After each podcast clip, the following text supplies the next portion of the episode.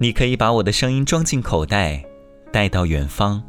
欢迎收听晴天电台《浮生六记》四。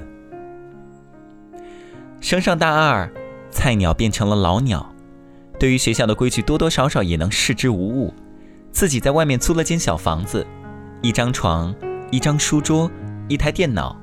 最长曾有三个月不回宿舍，不想见他。日夜颠倒的习惯就是在那个时候养成的，心中的思念愁苦无处可泄，经常是睁眼到天亮，听着屋外雨点滴滴答答打在屋檐上，想着自己怎么会落到如此的境地。越是不见，越是想见；越是想见，越是不敢。长沙的冬天是湿冷而阴湿的，不是乌云满天，就是在下雨。逃课了。像做贼一样溜回宿舍，一个人坐在空荡荡的宿舍中发呆，不知道该做些什么。有人敲门，原来是他。因为这意外的相遇，两人都是一怔。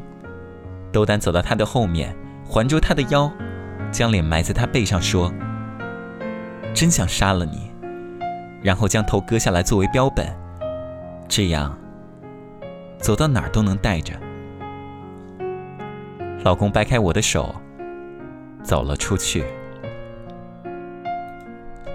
以后的半年当中，各种病纷至沓来，失眠、重感冒、过敏、胃疼，不肯去医院。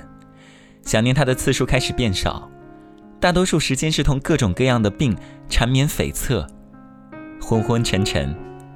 感冒一个月不见好转，刚好一点又开始过敏，连带胃疼，疼得睡不着。半夜起来傻坐着，大把大把的吃去疼片，有安眠作用。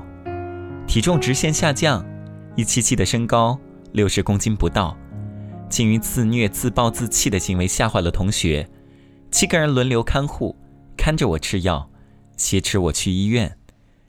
我无可，无不可。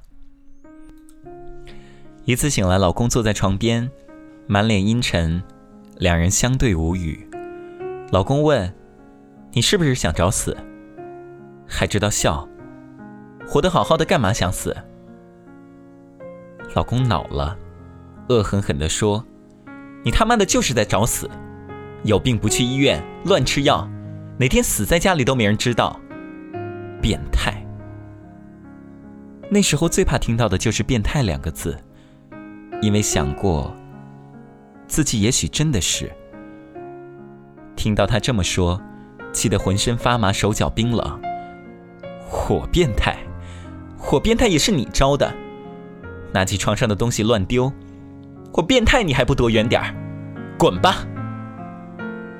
太多的话堵在心里，可是说不出口。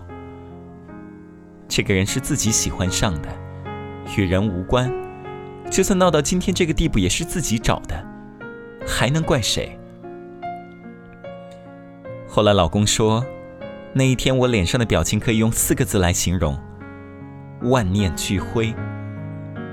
听到开门关门声，我没张开眼睛，只是在想，如果可以，我一点都不想喜欢上你。找个女孩子，光明正大手牵手在人前，可是没人给过我机会。第一次喜欢上一个人。就喜欢上了你。如果早知道，我才不会来长沙。如果早知道，我不会让自己遇见你。如果，一千一万个如果。搬回了宿舍，认真的过我的大学生活，也开始学着把老公当成同学，不认识的同学，不说话，不见他。不想让一颗心悬在半空，强迫自己决绝。卧谈会是熄灯后的主要娱乐，一边和同学说着话，一边想他现在在做着什么。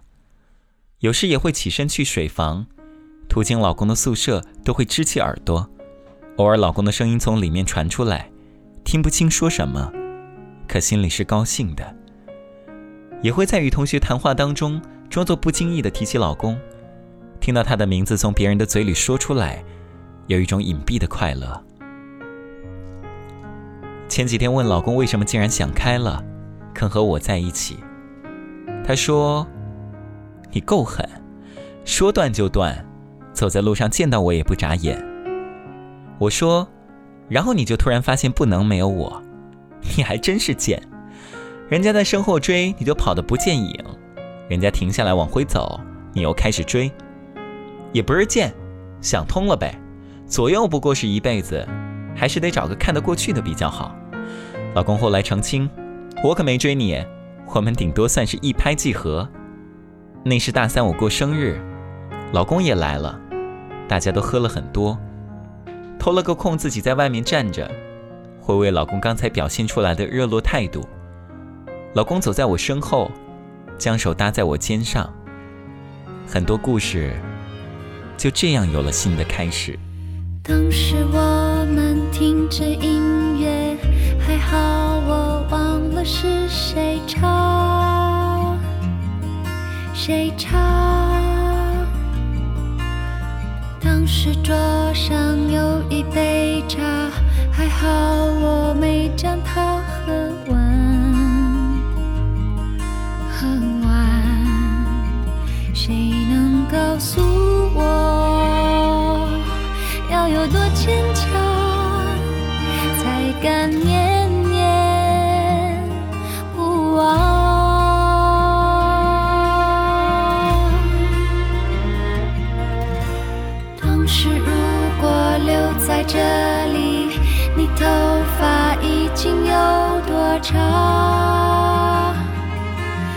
唱当时如果没有告别，这大门会不会变成一道墙？有什么分别？能够呼吸的。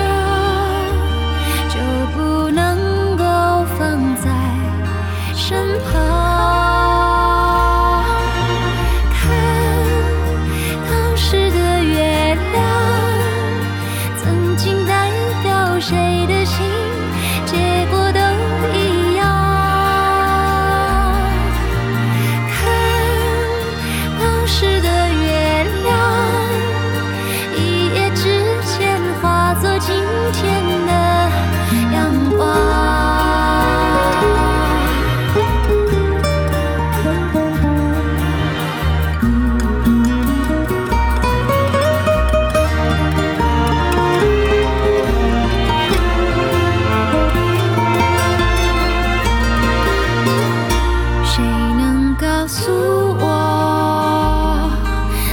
中心。